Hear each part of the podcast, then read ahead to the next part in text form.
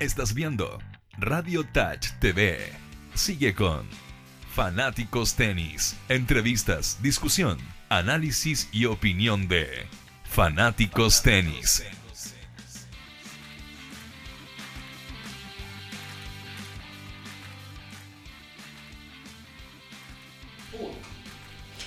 Muy buenas tardes, bienvenidos a todos los amigos, a nuestros fanáticos del tenis. Hoy les damos la, la bienvenida a un nuevo programa, tenemos una- un gran programón hoy. Tengo eh, a mi derecha, voy a presentar a mi gran amigo, panelista, amigo de la casa, Egoen Jase. ¿Cómo estás hoy? Muy bien, Tati, ¿tú cómo has estado? Muy bien, por suerte, muchas gracias. ¿Cómo estuvo tu semana? Bien, de a poquito volviendo a la normalidad, moviendo de nuevo ahí el- la pelotita dentro de la cancha, pero todo bien, por suerte. Me parece muy bien, pues eso es bueno. Exactamente. Y a mi izquierda, a la derecha de la pantalla, hoy quiero presentarles a una persona, un gran aporte para el tenis que ya había venido. Yo había estado con, con Rodrigo en algún momento y hoy viene nuevamente a compartir, así que bienvenida Ana María Llavar. ¿Cómo estás? Muy bien, Tati, muchas gracias por la invitación. Encantada de compartir con ustedes hoy día. Qué bueno, qué bueno. Hoy tenemos un gran programa, vamos a conversar. Bueno, antes que todo quiero eh, saludar, a quien- la- el programa pasado me olvidé de saludarlo a nuestro gran amigo, nuestro, el, el señor de los botones. ¿Cómo le va Max? ¿Todo bien? ¿Cómo están chicos? Muy bien, Muy ¿y tú? bien. ¿Todo bien aquí ya mitad de semana? Sí. eh, terminando el año. Cansados por lo que veo, ¿eh? Estaban medio cansaditos ya. Estamos, Parece, estamos ya- estamos- Ha sido un año intenso igual. Bastante. Estamos todos esperando Navidad, parece. Algo ahí Queda que poquito. cambie- Que cambie el número al menos. Exactamente, exactamente. Bueno, les quiero saludar a todos los que nos están sintonizando. Tenemos a nuestros amigos de Mundo Pacífico que nos están viendo, eh, desde Red Gold también. En realidad nos ven de todas partes de Chile, así que les mandamos un saludo a todos los aficionados del tenis que siempre nos siguen. Y vamos a ir de lleno con, lo- con nuestra invitada. Vamos a ver qué, qué podemos conversar, tanto que hablar, qué podemos hablar de, de- de psicología en el tenis. Podríamos estar, pero yo creo que dos días enteros hablando. En todo caso, podríamos estar todo el día conversando de tenis, yo creo. Bueno, Ana María tiene mucha experiencia, ha estado, ha participado también con los equipos de FedCap, ha estado con varias jugadoras y jugadores del tenis. ¿Cómo crees que, que es importante, qué rol importante tiene eh, la psicología dentro del eh, proceso del jugador a lo largo del, del calendario, por ejemplo? Mm, Mire, yo creo que es sumamente importante para mí psicoeducar, primero. Ujú. Psicoeducar a- al, al entrenador, al equipo de trabajo en general y también al jugador, que entiendan, y es una visión muy particular, si bien la psicología se puede ver como una ayuda por una baja de rendimiento. Yo considero también que la psicología hay que verla también como ciertas habilidades de entrenamiento, al Claro. igual que una cualidad física, una habilidad técnica, táctica. Y creo que ese enfoque tenemos que desarrollarlo mucho más a nivel, a nivel país, Claro. en, en, digamos en el, en el ámbito del alto rendimiento. Si me lo preguntas en el ámbito más formativo, recreativo, me parece súper relevante la base valórica Claro. en, en- en lo que significa el trabajo de, de- de valores importantes para que los niños vayan educándose también en este concepto. Claro. Uno generalmente, bueno, mismo en, en- en la vida cotidiana, a veces suele pensar que uno acude al psicólogo solamente cuando tiene un problema o cuando no puede resolverlo. Y yo creo que eh, dentro del, del periodo del trabajo anual, el psicólogo creo que es tan importante como el entrenador o el preparador físico. No Sí, sé, por y supuesto. trabajar en conjunto además. Absolutamente, lo que pasa es que debemos cambiar eh, este concepto de hablar de un equipo multidisciplinario, cambiarlo por un, por un equipo interdisciplinario. Mira, ¿Qué significa eso? Significa que todos participamos dentro de un proyecto importante, pero tenemos conexiones, tenemos retroalimentación entre las distintas áreas para ir fomentando que este jugador o este equipo logre las metas obtenidas. Creo que ese es un, un objetivo súper relevante a, a- a trabajar a futuro. Sí. Y también para sacarle el mayor provecho y potenciar las habilidades que tenga el jugador. Absolutamente.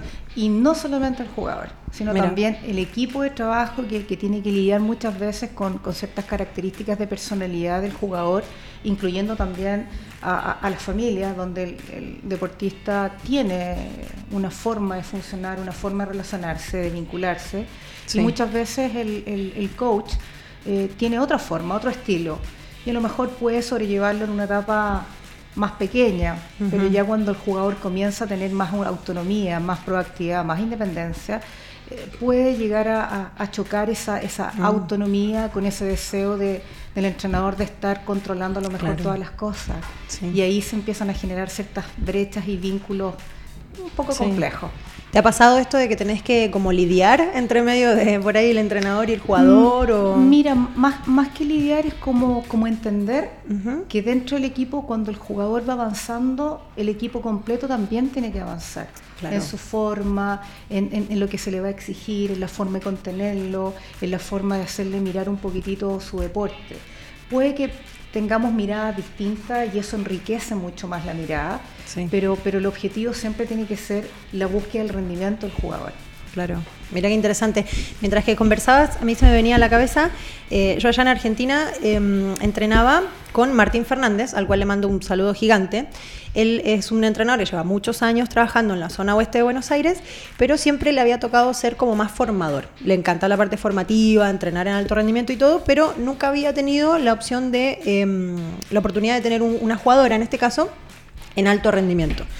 Y me acuerdo, nunca me voy a olvidar, siempre me acuerdo que cuando me retiré del tenis, él me decía que igual me agradecía porque tanto él había aprendido tanto y había crecido tanto en este ambiente de alto rendimiento como yo. Tanto Mm. la experiencia, porque obviamente cada jugador es distinto, cada experiencia es distinta y al final el entrenador también termina aprendiendo muchísimo, cada persona es distinta, entonces la experiencia va a ser completamente... Eh, absolutamente, y además porque el trato que se le da a, a las niñas y a los chicos es distinto.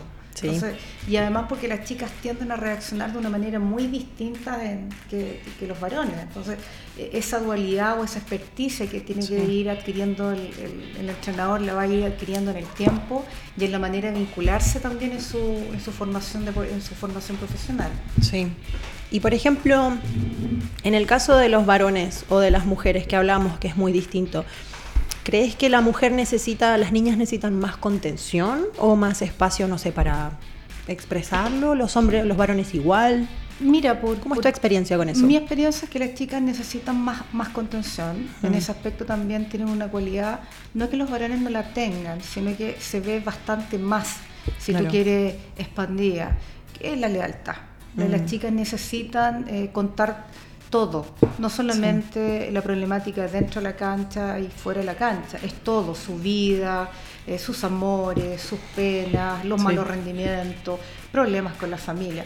En cambio, el hombre, yo te diría que es bastante más reservado en ese aspecto, busca el rendimiento, eh, busca más que le resuelvas rápidamente el tema. Claro. Yo te diría que son más estables a la hora de competir que las chicas, pero no, y en ese aspecto distinto. Y ahí tú tienes que ir como buscando y moldando. Tú ves un partido de chica y tú dices, ganó el primero, veamos qué pasa en el segundo Claro. y en el tercero.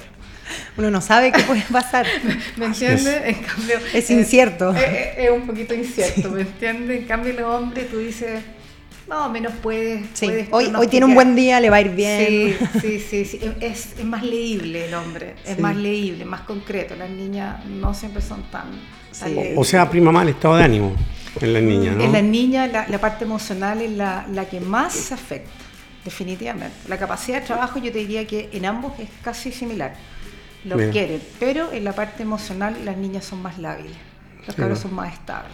Bueno, y me he dado cuenta que, que los, los chicos son más competitivos que las mujeres. O sea, siempre quieren competir, ganar. En todo. Sí, claro. En, la mesa, quién come primero, en cambio las chicas Sí. no. Y ahí tienes otra cualidad que también es importante, las chicas son más analíticas. Mira, Pueden analizarte un partido de mejor manera. Alguno dirá muy enrollado. Los chicos no es que no, pero son más concretos. Ya, pero te fue bien porque Sí, va a ser más práctico a la hora de más, verlo. más, más práctico. Y Sí. por eso muchas veces te es difícil que ellos entiendan que lo que usan muchísimo los tenistas o los deportistas cuando están bien, tuve buenas sensaciones. Sí, La sentí. Me corrió. sí. ¿Cierto? sentí la bola, me corrió, me pasó. Claro, pero, pero ahí es donde llega un momento en que tú tienes que buscar el punto para que él pueda encontrar Mm. eso y, y lo pueda tomar Sí, y que finalmente se pueda conectar con eso. Siempre. Que pueda Y entender que... Y que sepa cómo es. Sí. En ese aspecto es más remolón el hombre que la mujer. Sí. La mujer lo Mm. busca más, trata como de, de- de- de buscar el, el momento y ya, pero hice esto, Sí. hice lo- El, el- el varón no, es distinto. eh, jugué bien y jugué bien. Claro. Sí. Además que la mujer también es como más, más paternalista, o tiene que estar ahí encima, preguntarle. En cambio, Sí. el varón va y se organiza ya, y juguemos, y uno Sí, tiene que estar encima de la chica. Eh, eh, eh, el hombre no te va a decir, ¿y por qué no me viniste a ver? Mm. Claro. Sí, claro. El hombre sí Sí. que te van a decir, ¿y por qué no llegaste? claro. Sí. ¿Por qué no estuviste acá? Y tú dices, pero se te está dando libertad. No, es que yo quería que tú estuvieras acá. En cambio, el hombre le da lo mismo. Claro. Mientras estés ahí, funciona. Sí, las chicas son, son más, más, más Son em- sensibles. emocionales. Sí, son Sí. más sensibles. Sí. No, y en, en un, en un solo día o en un solo lapsus puede tener mucho estado de ánimo, puede En pasar de estar juego. muy bien a... Exacto. En Todo un, mal. En un juego te cambia el estado de ánimo brutal. Bueno, pero a todos, pues, hombres, mujeres, a todos nos cambia. Sí, Claro, pero, Yo, pero- digo- yo tengo personas que por una pelota han perdido un partido, por una Sí. pelota, y no dejan pasar la oportunidad de que viene otra, sino que se enfocaron en la que quedó. Bueno, pero ahí queda en evidencia el poder que tiene la mente, positiva y negativamente. Ajá. Como uno, un pensamiento te puede llevar a, a- a dar vuelta un Sí. partido, a conseguir la victoria, Sí, claro. o todo lo contrario. Uno piensa que no y es no. Y se bloqueó en un golpe, en un tiro, y fue.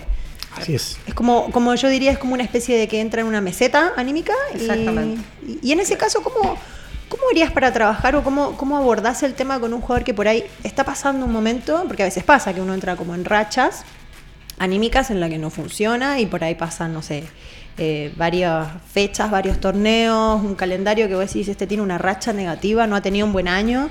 ¿Cómo se aborda un tema? ¿Cómo se hace para encontrarle la vuelta para que igual salga de ese, de ese pozo anímico? eh, generalmente en, en- en todo lo que es la parte de psicología, y a lo mejor por eso la gente lo ve bastante más ambiguo, hay muchas variables que pueden afectar el rendimiento de un deportista. El cansancio, su propia cabeza, su propia manera de explicarse cómo, cómo lo está Mm. haciendo, su autoexigencia, su expectativa, el que haya peleado con la polola o con el Claro. pololo, el que haya discutido, o el que sus expectativas para él no se hayan dado. Principalmente es juntarte con el equipo de trabajo, ir evaluando cómo va este proceso y tener conver- una conversación particularmente con él para que descubramos en conjunto cuáles son los factores que él siente que están limitando o bloqueando este rendimiento. Claro. Una vez que logra encontrar estas, estas, estos puntos que a lo mejor los- no lo están queriendo eh, permitir avanzar, él Sí. debe darse cuenta qué es lo que está pasando con esto. ¿Cuánto, ¿Cuánto de lo que necesita cambiar lo está entrenando? Claro. ¿sí? y cuánto de lo que no necesita lo sigue manteniendo. Mm. Y ahí es donde tú tienes que ir eh, mostrándole de- desde la cancha el, el cómo él comienza a, a explicarse los momentos que está pasando. Sí. Y muchas veces eh, lo que tú dijiste es importante, la idea, lo que piensa, lo que siente, lo lleva a actuar. Y ahí Sí. es donde tú tienes que ser consciente a ese jugador de que lo que está pasando es que la presión, el miedo, la Sí, expectativa, que muchas veces no lo sabe reconocer él mismo. es que ahí es donde tienes que ayudarlo. Mm. Hay que ayudarlo a que él reconozca cuál es la problemática, la problemática o muchos Sí. vínculos y decir, mira, para esto podemos hacer esto, esto, esto, probemos.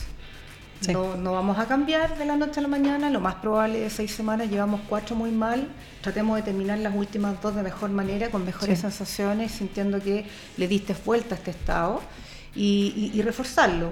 Luego de eso, hacer un análisis importante con el equipo en general y evaluar los pros y los contras. ¿Para qué? Para que esa emocionalidad, para que esa, esa frustración se genere como una tabla de tareas a resolver con él, en todas las áreas. Pero yo creo que es importante también que el chico sepa sus fortalezas, sus Por debilidades, porque casi siempre toda Hay la que no se- la se- saben. no, claro, se enfocan en lo que yo hago bien, Sí, y que soy mejor en esto, pero no, no tienen la, la- la autocrítica. Claro. Y cuando tú empiezas a criticar, te dicen, no sé, que yo, yo me voy con otro entrenador, tú no, tú no me entiendes. Bueno, Y- y- desde, esa perspectiva, que como, como, como, como- como tú lo dices, ¿qué es lo que pasa? Ahí hay que saber si es adolescente o más pequeño, porque si es adolescente y, y se lo haces directamente, puedes tener un problema. Pero si le vas mostrando, y él, y él, él, ¿qué crees tú que te pasó acá? ¿Qué pasó con esto? Le vas dando a él la información para que él se lo explique de esa forma. Claro. Son, son detalles que no son menores a la hora de, de hacer. Llevarlos al análisis no les gusta. No, para nada, pues yo estar encargado de jugar y pasarlo bien. Y, hay jugadores que no quieren ni siquiera entrenar previo, a la- previo al partido porque sienten que si le pegan mal a la pelota se van a jugar. Sí, claro. ¿Te pasa? Entonces, ¿qué, qué pasa? Sí. Que la mente es tan poderosa Sí. y el hábito se da sin que yo quiera traerlo, que tú tienes que empezar a develarle esos hábitos del pensar. Y ahí tienes que hacer una reestructuración cognitiva fuerte con él.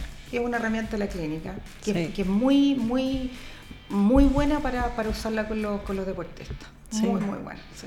Yo siempre he dicho, hay que buscar al, al, al chico y a los padres. Es que Porque los padres son fundamentales. Claro, es una parte bueno, muy importante. Sí, yo, creo que ahí no, nos falta un poquito de trabajo, ¿ah? no, nos falta porque, como, como te lo mencionaba antes de que entráramos, yo creo que la exigencia de los papás hoy día es alta. Es que todos quieren tener un Federer, todos quieren tener un Nadal, Claro, se que- enfocan en eso. Lo, lo que sucede es que No, y ahora todos quieren todo cada vez más rápido, entonces... Lógico, pero es que ahí es donde yo creo que es súper relevante situarlos en el lugar que le corresponde. Mm. No, no, en el, no en el sitial del coach, ni, ni, ni, no, sino decirle, mira, tu rol es este. Además que los chicos se, se frustran muy rápido porque de repente en un torneo men- menores de 10 y se encuentran con chicos que vienen jugando de los 3 años y toca primera ronda y el tipo lleva 5 meses jugando. Sí, pues sabe que va a perder. Y uno se lo grafica y dice, mira, tú vas a perder porque te...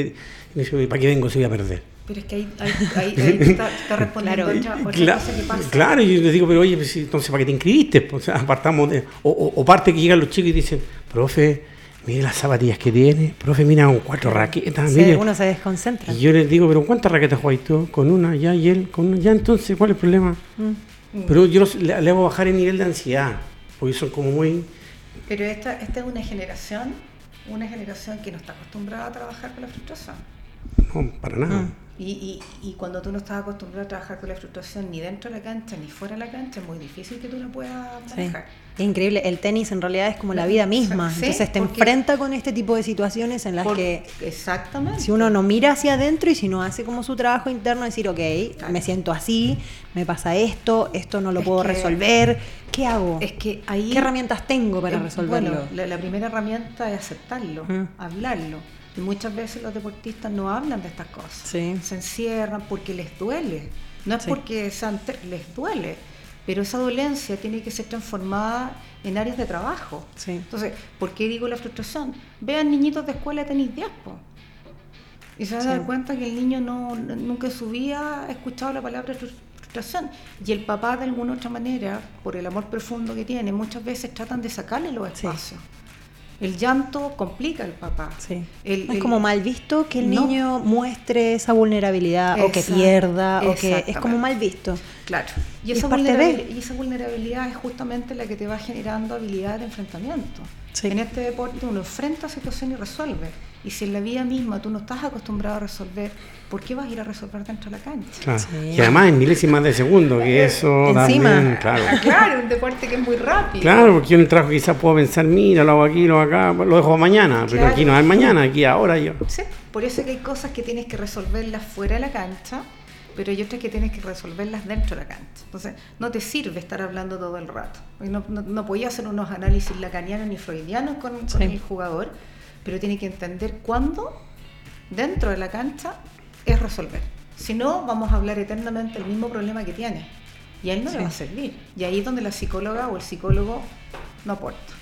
Mira. Mm, Ok, y, y, Anita, el, el proceso con el psicólogo tiene que ser algo continuo durante toda la carrera, por ejemplo, el mismo, o, Que, mira, o tiene que tomarse sus descansos para decir hoy, Lo que pasa es que depende cómo lo, cómo, cómo lo vean. Si lo ven desde el punto de vista económico, casi como una Mm. pyme, me parece que no.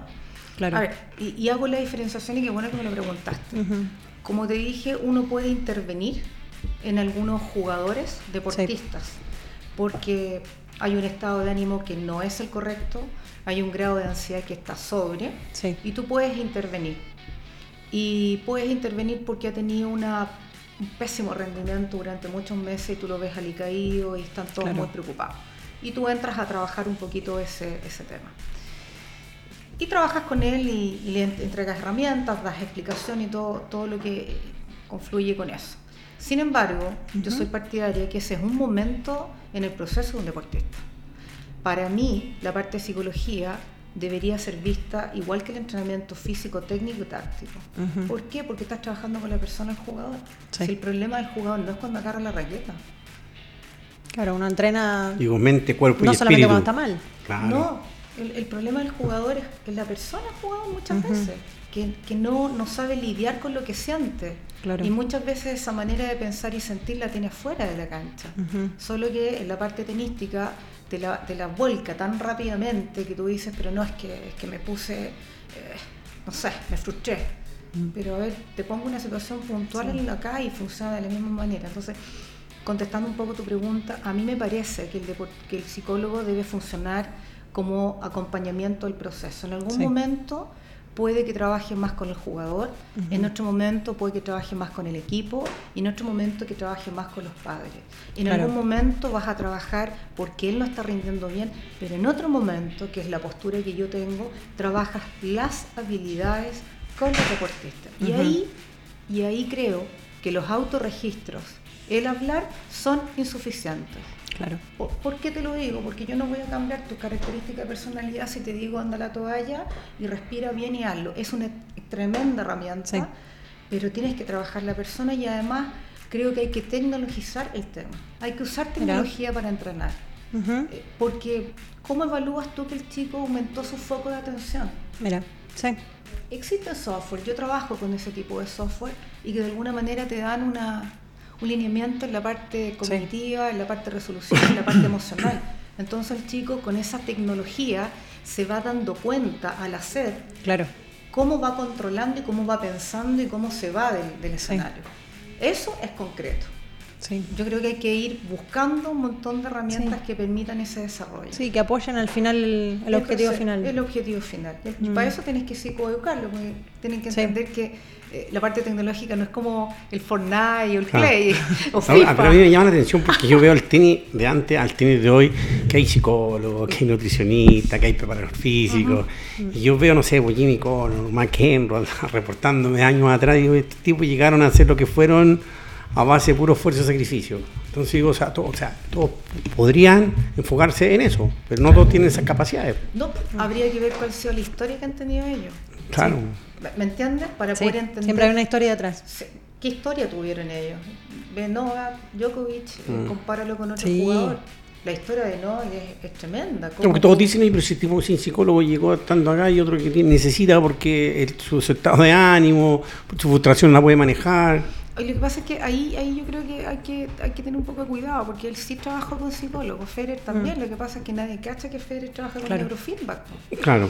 Y tampoco, tampoco... Que no es masivo, no, no lo van a conocer. Pero ¿sabes por qué? Porque yo creo que ahí dentro del ambiente una cosa de cultura. Si tú trabajas con un psicólogo estás mal. Y No necesariamente, po. No, po, porque Ah. puedes buscar rendimiento. O quiero O sea, mejorar algún más. aspecto. No es lo mismo jugar un torneo. ITF grado 5 que jugar un torneo ITF grado 1. Claro. No es lo mismo jugar un futuro de primera ronda que jugar la final del futuro. Sí. Y no es lo mismo jugar un Challenger que un ATP 250 o y esa y esos requerimientos desde el punto de vista mental requiere que el jugador esté mucho más preparado para tolerar la frustración y las exigencias en todo orden de cosas. Y Mira. muchas veces tienes que entrenarlo eso. Bueno, y me cuenta que en la academia hoy en día utilizan mucho psicólogo, como nutricionista, preparador Sí. físico. Sí. es un, un staff que está detrás Un de los. Es un complemento. Que debiese ser así, pero Sí, no po. todos tampoco están dispuestos también a, a- Sí. a esa carga económica que, que- que hay de- detrás de eso. Sí. Sí, tal vez es una apreciación, pero tal vez antes, no sé, eh, como te decía, tal vez había una, un concepto en el que uno acudía al psicólogo, acudía al nutricionista solo cuando tenía la necesidad. Y el entrenamiento era como del entrenador, eh, el coach nada más Sí, y el preparador físico. Exacto. Y, y eso, Nadie más. Pero también yo creo que tiene que ver porque nosotros también vamos evolucionando. Sí. O sea, pero culturalmente ha sido así. cu- cultura, pero te lo muestro Mm. en otro deporte, por ejemplo, el fútbol. Antes en el fútbol los jugadores comían lo que querían, Sí, Claro. atrás. Sí, daba lo mismo, o Daba sea, lo mismo, tomar, todo, fumar, da lo mismo. Da lo mismo y comían El rendimiento ellos no- lo que querían y listo, y se entrenaban en una jornada. Sí, claro. Veo hoy día los grandes deportistas. Sí, pues suplemento lejos. alimenticio, entrenan por fuera la parte física, eh, no se van a presentar ellos a cerrar el contrato, tienen un representante. Entonces siento que se ha ido como sofisticando un poco el tema. Yo siento que se ha ido profesionalizando. profesionalizando. Eso es el tema. Profesionalizando. Claro, porque antes era todo amateur, ya si voy entreno. Sí, Eh. Tú, tú miráis los registros de la parte física y las curvas y veis los software que tiene y tú dices, mira chica, antes uno lo hacía con la manito. Sí, claro. Hoy día no, Sí. hoy día metís los datos y te arroja solo Todo. el tipo de entrenamiento. Y eso es una gran ayuda porque lo profesionaliza. En base a eso es que el psicólogo, el nutricionista, el, fisio, el fisioterapeuta... Mamá, la- las mismas todo. estadísticas también pues. ayudan a, Muchísimo. a ir Creo que también porque ha aumentado la exigencia, entonces. Por supuesto. Pienso que inclusive, bueno, ahora más rato vamos a hablar con un kinesiólogo que nos va justamente comentar esto sobre las lesiones y yo creo que ha aumentado tanto la exigencia que de pronto el mismo jugador, el mismo equipo técnico va buscando otros recursos. Absolutamente. Inclusive, por ejemplo, bueno, eh, las pretemporadas, por ejemplo. Sí. Hablemos sobre eso, que justo estamos más o menos ahora en, en- en la Sí. temporada. ¿Cómo es la preparación psicológica, el trabajo psicológico en una pretemporada, por ejemplo? Principalmente eh, la tolerancia el- y el foco de, de concentración. El jugador tiene que aprender a trabajar en adversidad. Bueno, ahora en, la pretemporada muchos jugadores puede ser que se desordenen o que Sí, sí se puede. fuera del calendario. Que un, un- es un periodo de relajo también, porque el fin de año coincide que es fin de año. Lo que pasa es que previo, previo la- a la pretemporada eh, o, o pre- o al término de su ciclo 2019, hablemoslo por año, ellos tienen su- sus 10 días o sus dos semanas de vacaciones. Claro. Luego de esas dos semanas de vacaciones que necesitan Pero que se yo encuentro que dos semanas para un jugador de ese nivel, encuentro que es poco.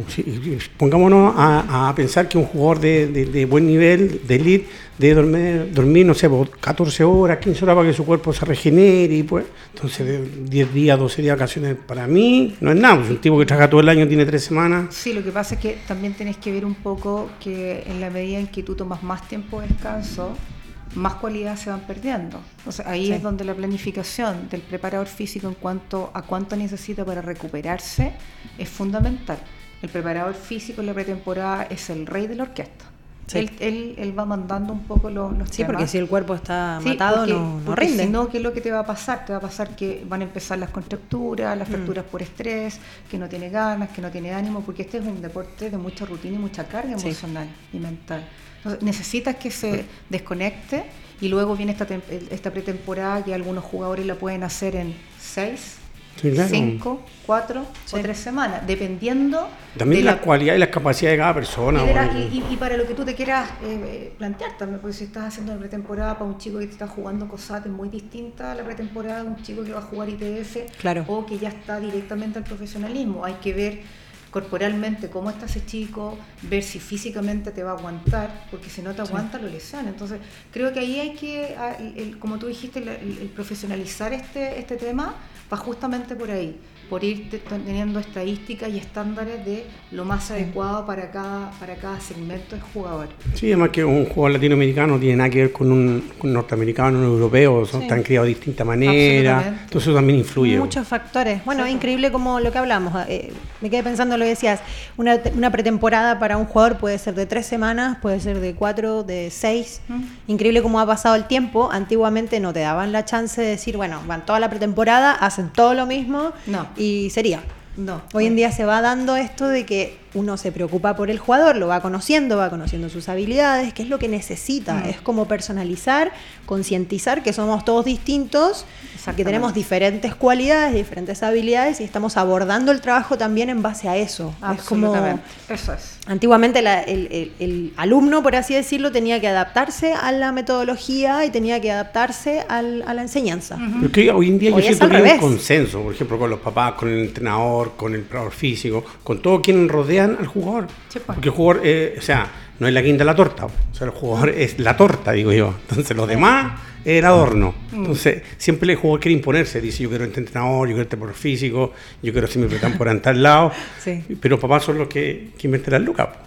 Entonces, pues, por ahí pasa también. Sí, ¿Y por qué él y yo no? Yo digo, sí, porque el tipo no tiene plata, tú no tenés plata. O Claro. tiene auspiciador, tú no tienes auspiciador. Bueno, ahí está la diferencia en, en- en- en las oportunidades. Un jugador Claro. que puede ser muy bueno si no tiene y, y puede ser cuatro veces más que el que tiene lucas o plata, pero si no tiene la, la posibilidad de frecuentemente competir a nivel nacional e internacional, Sí. su proyección se ve limitada. Proyectalo a, a una universidad en Estados Mm. Unidos. Por último, si no es tenista. Sí, claro, saca una No. profesión y que O se sea, no- desenvuelva. no, si tú no juegas internacionalmente, a no ser que te ganes todos los torneos en Chile que se juegan, son muy pocas las opciones que puedas ir a una, uni- a una muy buena universidad en Estados Porque yo Unidos. también digo, nosotros estamos en Chile, nosotros nos caemos del mapa, ya nos caemos de- del Papamundi. Y el tipo está en Europa y va como de aquí a Viña, está en otro país, va y juega un chat. en que- Tienes Entonces, más- tienes más oportunidades, Exactamente. tienes más y el oportunidades. nivel de estrés, de viaje, cambio de horario, alimentación, son otras cosas que, que, uno, que el jugador no, no las maneja. Claro. Sí. Y, y- y culturalmente también le vas, le vas dando un- una plasticidad en el mirar también, porque jugadores que van a ser interclubes afuera van creciendo también ellos como personas, van culturizándose de una manera distinta, de enfrentar, de tener que aprender los idiomas, de tener que su- sobrevivir en un ambiente que es bastante más hostil a veces. Claro, Sí. pues es que no, todo- no todos, eh, digamos, brillan con luces propias porque se dan cuenta de que, Porque no que lo sacaron de su ambiente. bo. Absolutamente. Esa zona de confort es bueno que ellos lo, lo- lo vivan fuera. Eso, Sí. eso, te, Sí, claro. te- eso te va generando más desarrollo en, de ciertas habilidades de, de personalidad que son importantes. Eso, eso es muy cierto, es Sí, verdad. bueno. Miren, yo tengo amigos una, una pregunta. Yo estaba pensando recién. ¿Qué creen que es más peligroso? A los dos se lo dejo así como abierta la pregunta. ¿Qué creen que es más peligroso? ¿El miedo a perder o el miedo a ganar? ¿Qué les parece a ustedes? ¿Qué, qué pensás vos, Egoen? A ver, A ver, yo escuché a Fere hace poco que decía que él tiene mucha ansiedad, siempre se pone nervioso antes de un partido, porque todas las puestas y las fichas están en que él gane. Ojo, ¿eh? ¿ya? Entonces él siente que ya tiene una, una, una responsabilidad antes de entrar a la cancha. Y a lo cual me parece válido, porque el tipo, todos los ojos están puestos en él y que dice, este tipo no puede perder. Entonces él dice, tengo que ejercer mejor tenis, tengo que pre- previsualizar las jugadas que voy a hacer, ir con una carga emocional fuerte. En cambio, el tipo que, no sé, pues yo me, me- toca jugar con Federer y yo voy a hacer lo mejor y lo que no. Claro, porque yo no tengo nada que perder, pues. Tengo Sí. más que ganar que perder. ¿Y vos qué, qué opinas con eso, Anita? Yo quiero saber tu, tu opinión. Yo creo que el miedo a ganar es fuerte. Es fuerte, ¿eh? Porque cuando tú ganas, ganas, ganas, ganas, ganas, ganas. ¿Qué hay que- después? ¿Qué hay ¿Qué? después? En cambio, si tú pierdes, tienes como que la alternativa es que como que se mezclan. Se mezclan. Sí. ganar significa estar arriba de la tribuna todo el rato, cumpliendo las expectativas tuyas, del resto y de quien viene. Y si no va, Sí. en cambio, el miedo a perder lo puedes, lo, lo puedes presentar de varias miedo a perder por vergüenza, porque te veas Sí. malo, porque tal vez no, no, no eres tan bueno, pero sigues intentando. En cambio, el miedo al ganar significa es, es exponer tu potencialidad al máximo y Sí. todo el mundo te está mirando. Hoy día Federer porta un huevo, pues el hombre es Sí. tremendo y todos esos jugadores de, que, que están como más longevos, si te Mm. quieres plantear, Sí. son tremendos. No sé si los que vienen más atrás van a tener la grandeza de estos jugadores como Nadal, como... Los net gen que dicen por ahí, yo No lo creo sé, que... Sí. A lo mejor hay que esperar un poco que maduren. Son muy, muy chicos todavía. Pero pensemos que Federer, ¿cuántos años lleva en el circuito? Nadal, ¿cuántos lleva? Entonces también ha, ha estancado a ciertas generaciones de tenis también. Lo que pasa es que presentarse Sí. con estos con estos jovencitos y los vi jugar y están de tú a tú. Sí, claro. Eh, Y ahí yo te digo, wow, ¿estará de tú a tú en algún momento Esveré? Sí. Cuando sea más viejo con otro. A eso voy, es como Sí. una, una- una inquietud. Yo no sé cuánta gente no va a ver más tenis cuando se, Sí. se vaya Federer. Federer mueve masa. No, y es fuerte igual. Es o sea, ¿cómo- ¿con fuerte. qué motivación? Eso a veces pienso, digo, ¿en qué, ¿en qué se motiva después de haberlo ganado todo, de tener todos los récords, de seguir? La pasión por el deporte, no, Impresionante, pues nada ¿no? más. Eso es impresionante, sí. Porque ya reconocido es. El tipo, ¿dónde es, va? es su vida, es su, es su forma Sí. de vivir. Bueno, también muchos dicen, bueno, el tipo es reconocido en ese ambiente. Pero si nosotros lo sacamos de ese ambiente a, una- a un ambiente normal, día a día, Sí. como el suyo, como el mío, como el tuyo, y el tipo, ¿qué? Lo que pasa arriba, arriba le quitan la raqueta, ¿qué sabe hacer? Mm. No tiene más habilidades. Se, se- se enfocó siempre en eso. Sí. Yo creo que la encontrará. Yo creo No, la es que tiene que encontrarla. Además, tiene las lucas cómo va a invertir, hacer su negocio. Él dice que eh, estaba leyendo ayer, creo que fue que dijo, no sé llevar una vida normal. Es, que es, que fuerte. no, porque Después de muchos es- años. Claro, es entrenar, comer bien, tu casa, vuelos, estadio, aeropuerto, no sin mucho mall, nada. Después con el tiempo. No, imagínate, no puede salir porque donde sale le van a pedir una foto, un autógrafo. Eso está 100%, No puede, no claro. puede hacer una vida normal así como ir al Eh, eh, súper a comprar. No Ese- puede. Ese, es el costo de, de- de estar donde está él. po. Y yo creo Sí. que le Pero ¿quién aprende a vivir con eso? O sea, si, si no puede aprender a vivir con eso, mejor dígate otra cosa. Por eso digo que como tú dijiste, la pasión es la más importante. Hay condiciones que él está dispuesto a asumir. Yo Sí. creo que son costos que asume. Sí, o sea, son costos que él sabe que estando ahí tiene que asumirlo y... Es una condición que él tiene, una condición de estrella, de todo lo que tú quieras, está ahí. Por ejemplo, algo que siempre me ha llamado la atención de Federer, que no sé, será porque es europeo, Y el tenis latinoamericano más apasionante, en cara. Más y- visceral. exactamente. Entonces tú de repente juega un, unos rally, pero que el tipo mete un winner y el tipo se da vuelta y cada rato vaya como que ya fue un punto más. Sí. Entonces yo creo que, no sé, es- esa misma jugada en un latinoamericano va y la canta y la grita, pues somos pasionales. Sí. Entonces eso me llama la atención de él, que, que un tipo que ya lo ha ganado todo sigue Es, manteniendo que es su... una carga cultural, genética que viene Aprendió. detrás. Acu- Ve lo más chico. Sí, no, era Ah, bueno, tremendo. La historia de Federer, sí. Sí. Tremendo. Yo creo que ahí hubo un aprendizaje. Él aprendió qué es lo que él necesita para hacer lo que él quiere. Pero lo internalizó de manera bien, claro, porque... es, que, es que ahí está, como tú dices, una pasión bien dirigida. Claro. ¿Qué es lo que este deporte me exige? No es lo que quiere mi entrenador, no es lo que quiere la psicóloga, es qué es lo que me exige este deporte. Y este deporte me exige estabilidad. Me doy a la tarea de dar estabilidad. Sí. Como una disciplina. 15, 20 minutos después de, tienes que elongar de esta manera, de esta manera, y lo tienes que hacer. Entonces, pensar correctamente y tratar de mantenerte estable- establemente durante un partido súper complejo es algo Sí. entrenable. Lo Mm. que sucede es que no se entrena, no Claro. se le ve necesario. Por ejemplo, no, no, no se ve necesario. Si uno no le toma el peso, tal vez, Obvio. entonces no, Claro, no lo y- atiende. y, si tú tienes un chico y tenías una academia de 15 cabros que tienen que elongar y el preparador físico tiene que tomar al otro grupo, ¿de Mm. quién es la responsabilidad de elongar 15 minutos si el preparador físico está tomando Del al propio jugador. Listo, Mm. listo.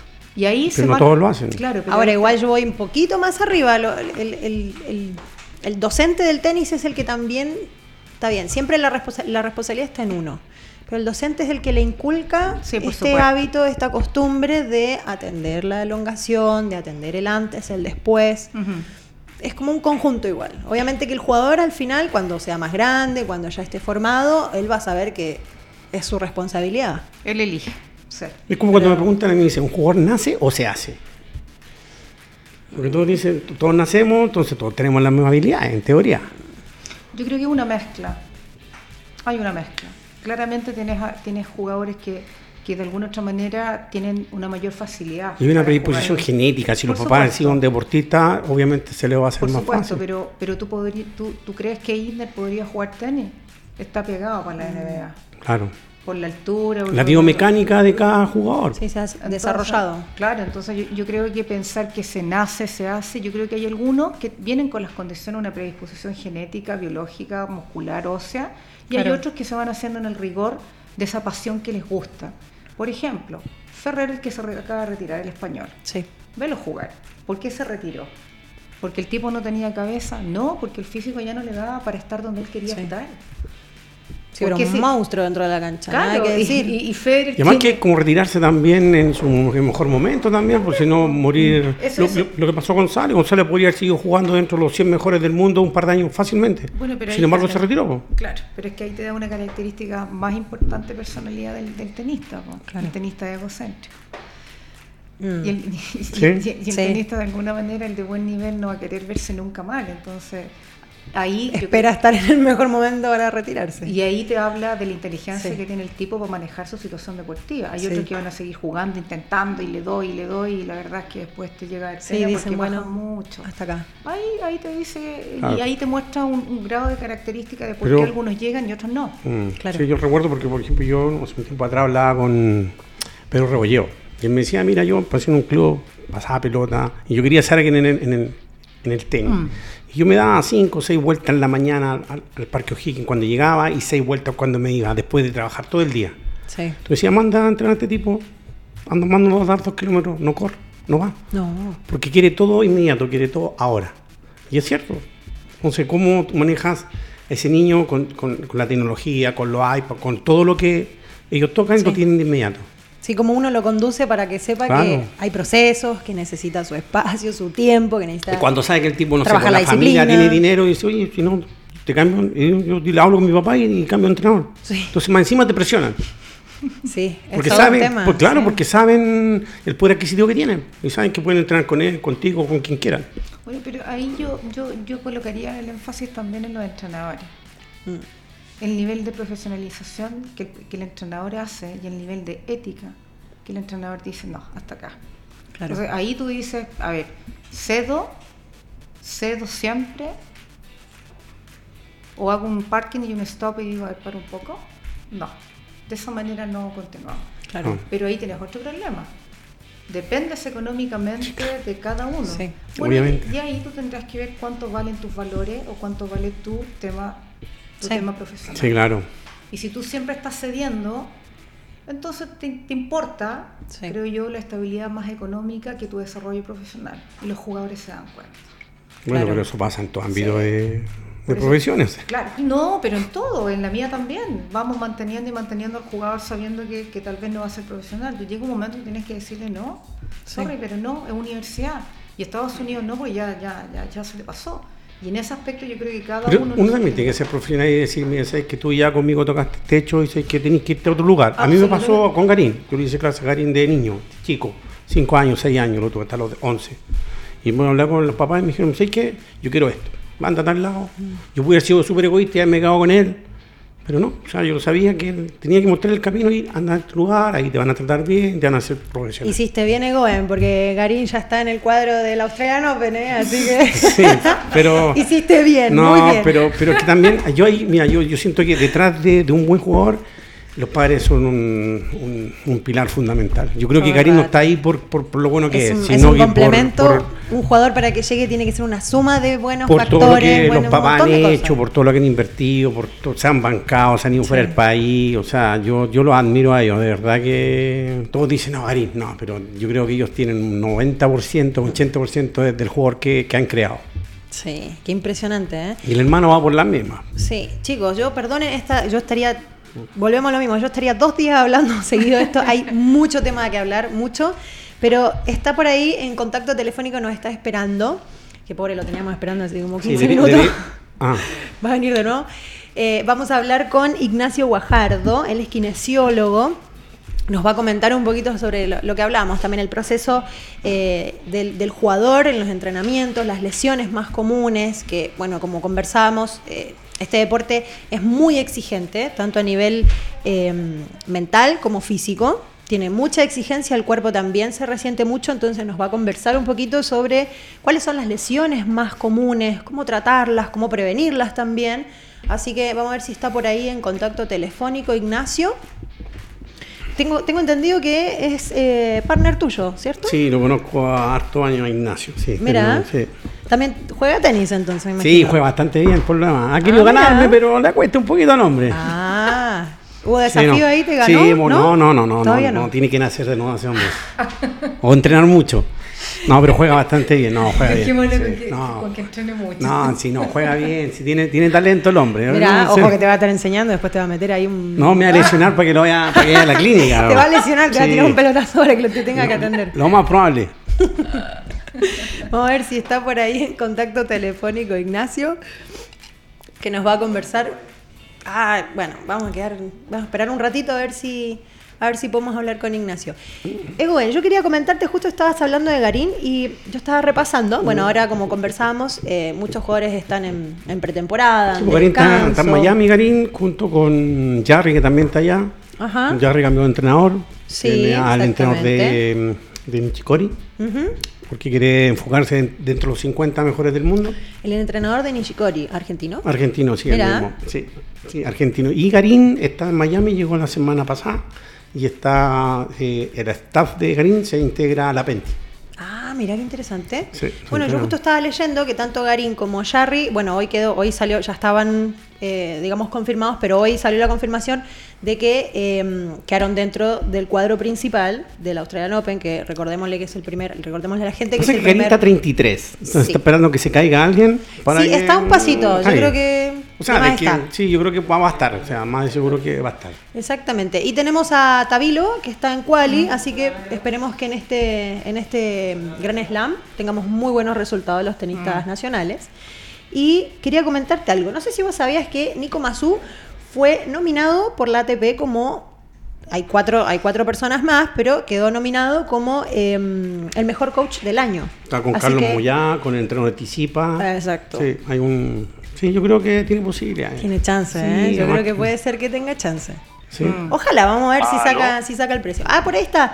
Ignacio, ¿cómo estás? Te habla Tatiana. Hola, hola, bien, bien, ¿y tú? Muy bien, bienvenido al programa. Acá te, te saludan también Egoen y Anita que están Ya. acá. Hola Ignacio. No, hola, hola, buenas tardes. Hola, partner, ¿cómo está usted? Bien, bien, ¿y tú? Bien, pues lo he visto ahí en Instagram jugando con grandes personalidades. No, tiene no, lo- no tanto como usted. No, gra- gracias por lo que me queda, pero vamos a tener que hacer algo por ahí. Exactamente. Oh, Ya, Ignacio, eh, vos yo creo que nos puedes dar un poquito de luz acerca de eh, el tema de las lesiones. ¿Cómo es el, el- el- el proceso del, del tenista? ¿Cómo debería ser el cuidado? ¿Cuáles son las lesiones más, más comunes que hay en el tenis? pero me gustaría que lo, lo graficara en el alto rendimiento y en lo mm, amateur, porque eso es distinto. pues. Sí.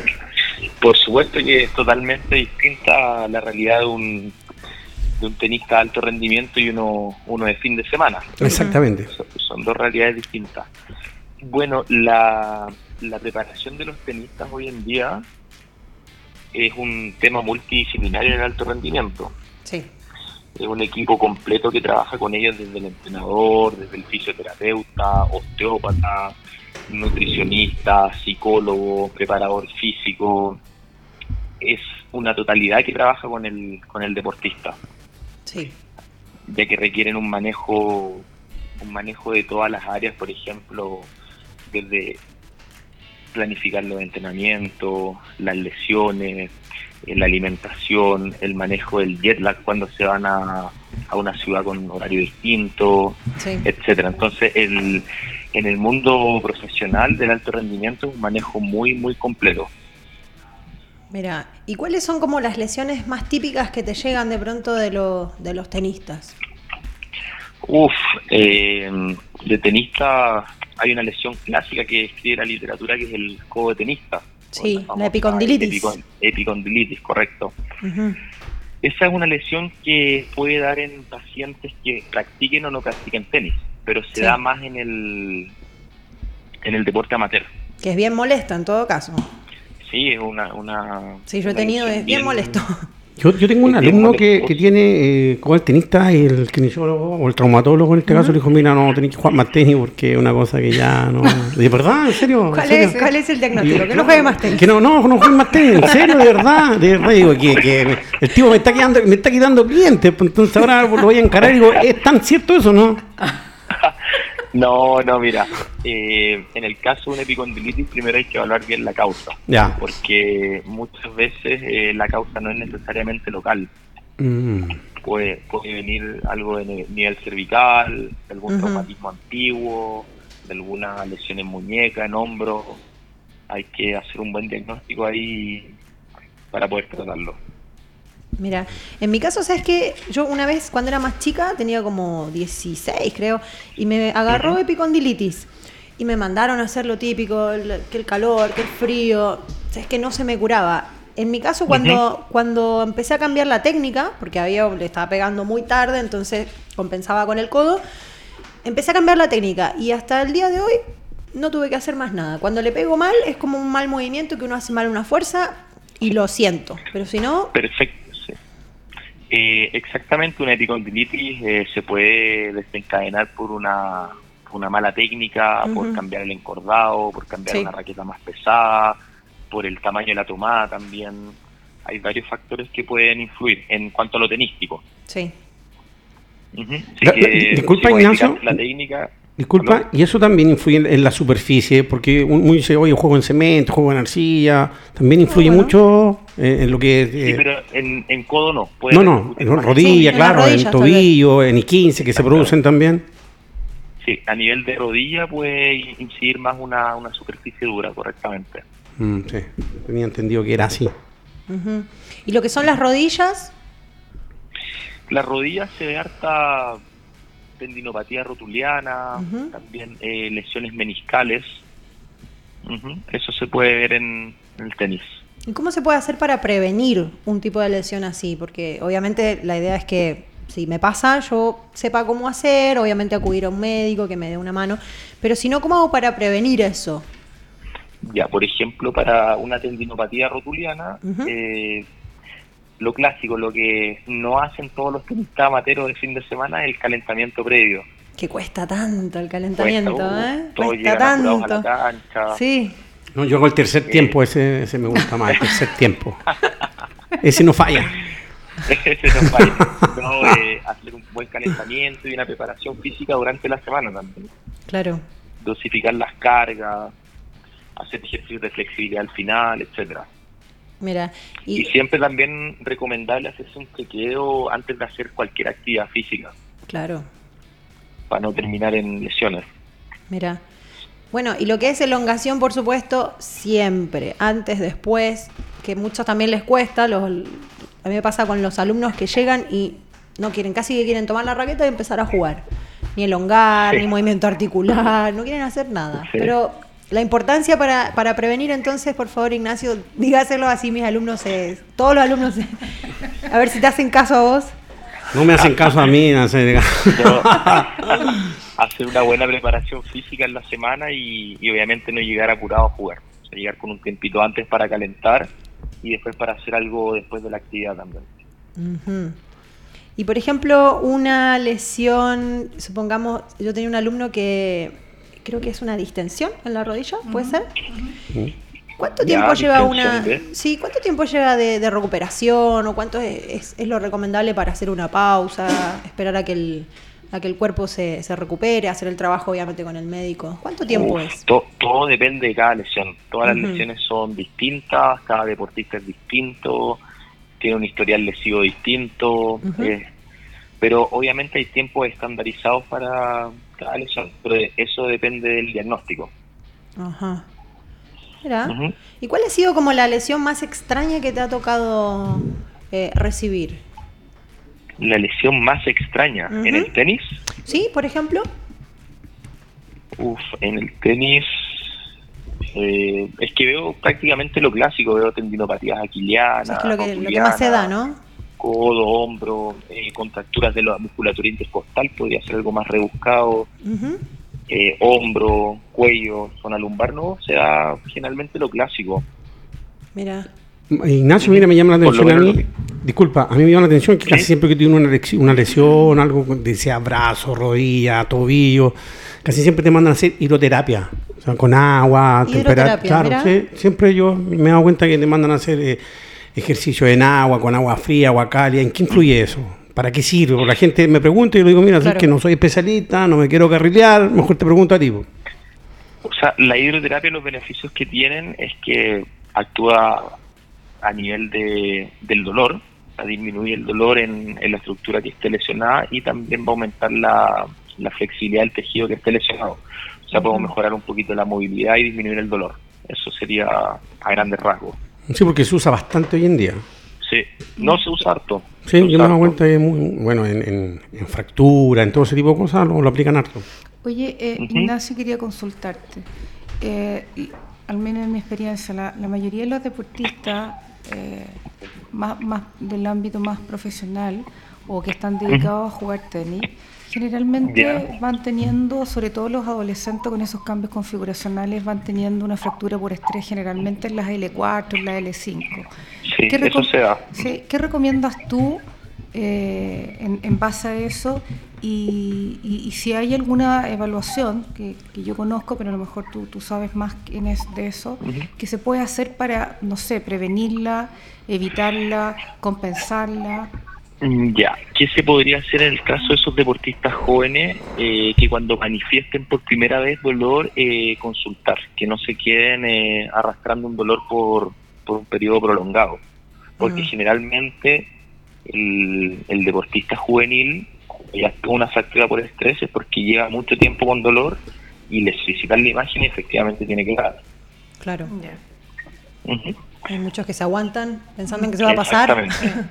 Sí. Entonces, eh, que apenas manifiesta algún dolor es fuera de lo normal, eh, ir a evaluarse y, y ver qué puede tener. Mira. Y obviamente, como te mencioné anteriormente, el deportista tiene que eh, tener una globalidad, no puede ser solamente golpear la bola. ¿Cómo es eso Tiene último? A ver. Que el deportista tiene que tener un equipo atrás, equipo multidisciplinario, eh, un traumatólogo, un kinesiólogo y todo, lo, todo el resto que te mencioné en un inicio. Ok. En base, en base a lo que tú estás planteando, ¿Qué, ¿Qué, te parece a ti lo adecuado en, en el trabajo de los deportistas que, que, están ya más profesionales en cuanto a frecuencia del fisioterapeuta y el kinesiólogo mensual dentro de lo que es la planificación? No, hay, hay deportistas que necesitan kine todos los días. Por ejemplo, no sé si han leído el libro de Novak Djokovic. Mm. El libro de Novak, dentro de su rutina, menciona que va al kinesiólogo una o dos veces diarias. Mira. Entonces, es, depende de la planificación, la lesión que la arrastre o el estilo de vida que lleve el deportista también. Mira. Porque en otros deportistas de alto rendimiento eh, también requieren dos o tres veces al día, algunos atletas. Mm. Ahí está un poquito lo que conversábamos. Al final todos, todo el, equipo técnico es muy importante. Al final todos en su justa medida, en todo caso. Mm. Exactamente. Ignacio, te hago una última consulta que, mira, eso siempre pasaba. Uno cuando generalmente le agarra un dolor, eh, te agarra un tirón y lo típico que te dicen, ponete hielo, póngase hielo realmente es así como que uno siempre te agarra un tirón, te duele, uno siempre tiene que acudir al hielo o hay casos en los que específicamente, a mí me han contado hacia la pasada, que justamente hielo no, por ahí calor. Frío, calor. Pero ¿en qué, ¿en qué casos no deberíamos usar hielo? Porque uno generalmente cuando va a hacer deporte y te duele, te lesionaste, te pasó algo, no sé, te doblaste el pie, algo, estamos hablando de algo leve.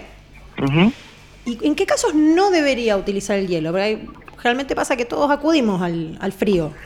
Eh, cuando hay una lesión aguda, como me, estás relatando tú, que estás jugando y te doblas un tobillo o sientes un tirón en la parte posterior de muslo o en, el codo, lo que hay que hacer es después de la actividad hielo. En ese caso está indicado. Sí. Porque lo más probable es que pueda haber un proceso inflamatorio ahí producto de algún traumatismo, ya sea un desgarro, ya sea un esguince, etcétera. Entonces, en esa, en esa, en esa instancia está perfectamente indicado el hielo. Claro. Mm, mira, Ignacio, qué buenos consejos. Oye, Ignacio, te quiero agradecer el contacto que hemos tenido. espero espero verlo pronto. Dígame dónde lo podemos ir a ver, cómo vamos a atender con usted, si atende por FONASA, ISAPRE. ¿ah? ¿Dónde compró el bono? Claro, ¿dónde compramos todo ese tipo de cosas? Atendemos, yo trabajo en, se llama Alto Rendimiento y Competencia. Está casi todo el equipo multidisciplinario del Centro Alto Rendimiento del CAR Estamos ubicados ahí en Manuel Montt con Eleodoro Yáñez, en el Centro Médico Manuel Montt. Está bien céntrico en todo caso. Ah, mira qué bien. Yo, yo le agradezco yo le agradezco mucho el contacto, amigo mío. Es de esperar que nos veamos pronto en el rectángulo de la cancha. para que no. Porque usted está jugando a otro nivel, usted está con Masú, con González, yo voy a ir a pasar pelota yo ahí entonces. Se ríe, ¿no? Si no, no, no es broma. Si yo lo sigo en su Instagram y está, tiene muchos likes. Usted no estoy a su nivel. En Argentina le decimos que son cholulos. Puede ser. O farandulero, diría. Farandulero. farandulero. Sí, el hombre farandulero. Sí, hay que decirlo. Siempre te de mejorar. Eso, entonces mejoré harto porque estoy jugando mi mejor tenis yo. Perfecto. Ya, pues, amigazo, un buen abrazo. y... Ignacio, te, agradecemos muchísimo el contacto telefónico. Que estés muy bien. No, de nada. Gracias, hablamos. que tengan me pueden llamar, no hay ni un problema. 24-7. Así es. chao, que Chao, chao. Gracias, hasta luego. bueno, como siempre se nos ha pasado volando, volando este programa. Eh, podemos hablar un día entero de todo esto. Le agradezco muchísimo ambos, Egoen, Anita, que hayan venido. Estuvo muy interesante hoy. Conversamos montón de tenis, así que muchísimas gracias por venir Anita, bienvenida como siempre, cuando quieras esta es tu casa. Espero que lo hayas pasado muy bien. Muy bien, muchas gracias por la invitación cuando quieras. Y en lo mismo, se nos acabó el programa. Se acabó el programa, pues así es, todo lo bueno dura poco. lo malo dicen que dura harto, pero, pero, está bien, eso, de eso se trata. Ojalá que tenga una buena semana. Sí, bueno, ¿Le, vas a mandar algún saludo? algún Sí, yo quiero mandar un saludo a, a dos personas que, bueno, a, la institución en la cual yo trabajo. No muchos saben que yo trabajo en el ejército tengo unos muy buenos amigos que formó ahí durante años. Y el ejército está pasando por un momento bastante delicado porque se cayó un, un avión, no sé si ustedes saben, y ahí se encontraban dos grandes amigos míos, que uno es general, el general Ortiz, que está ahí en la foto, una gran persona, un gran ser humano, tengo muy buenos recuerdos de él. Y esto me emociona mucho a mí porque él siempre ha tenido diferencias conmigo, siempre pregunta por mi familia, un caballero, pero de tomo y lomo. Entonces a mí me afecta mucho la situación que, está pasando. De verdad que yo me emociono. grande a la familia. Te mando saludos a su familia, a sus hijos, a sus camaradas y es de esperar que tengamos pronto noticias de, de- y de ellos, Sí. porque la verdad que y es el coronel que también está desaparecido y la verdad que me, me duele bastante. Es fuerte Así la que, situación, así sí, que le mandamos mucha, fuerte, mucha fuerza Así a que la le familia. mando un abrazo afectuoso a toda su familia y, y a los integrantes de- del ejército. Ya, un fuerte entonces saludo a toda la familia de la gente que también no tiene mucha claridad sobre eso. Esperemos Sí, que se claro, aclare suerte pronto. y un saludo a Venezuela también, que tengo unos parientes por allá. Mm. Ya. Betsabe Cueva, que está escuchándome y viéndome, así que un caluroso Fuerte saludo y, saludo. Y lo estamos viendo, pues, que jueguen tenis y ha sido un muy lindo programa. Jueguen tenis, Sí. exactamente. Que Muchas gracias a todos los que nos han acompañado, amigos del tenis. Los esperamos el próximo programa. Que tengan una gran, gran semana llena de aces. Y Vic Mac, que nos acompañó hoy día. Está bien rica. Sí, sabrosa. Y Para que la compren. chau, chau. Chau, chau. Chao, chao.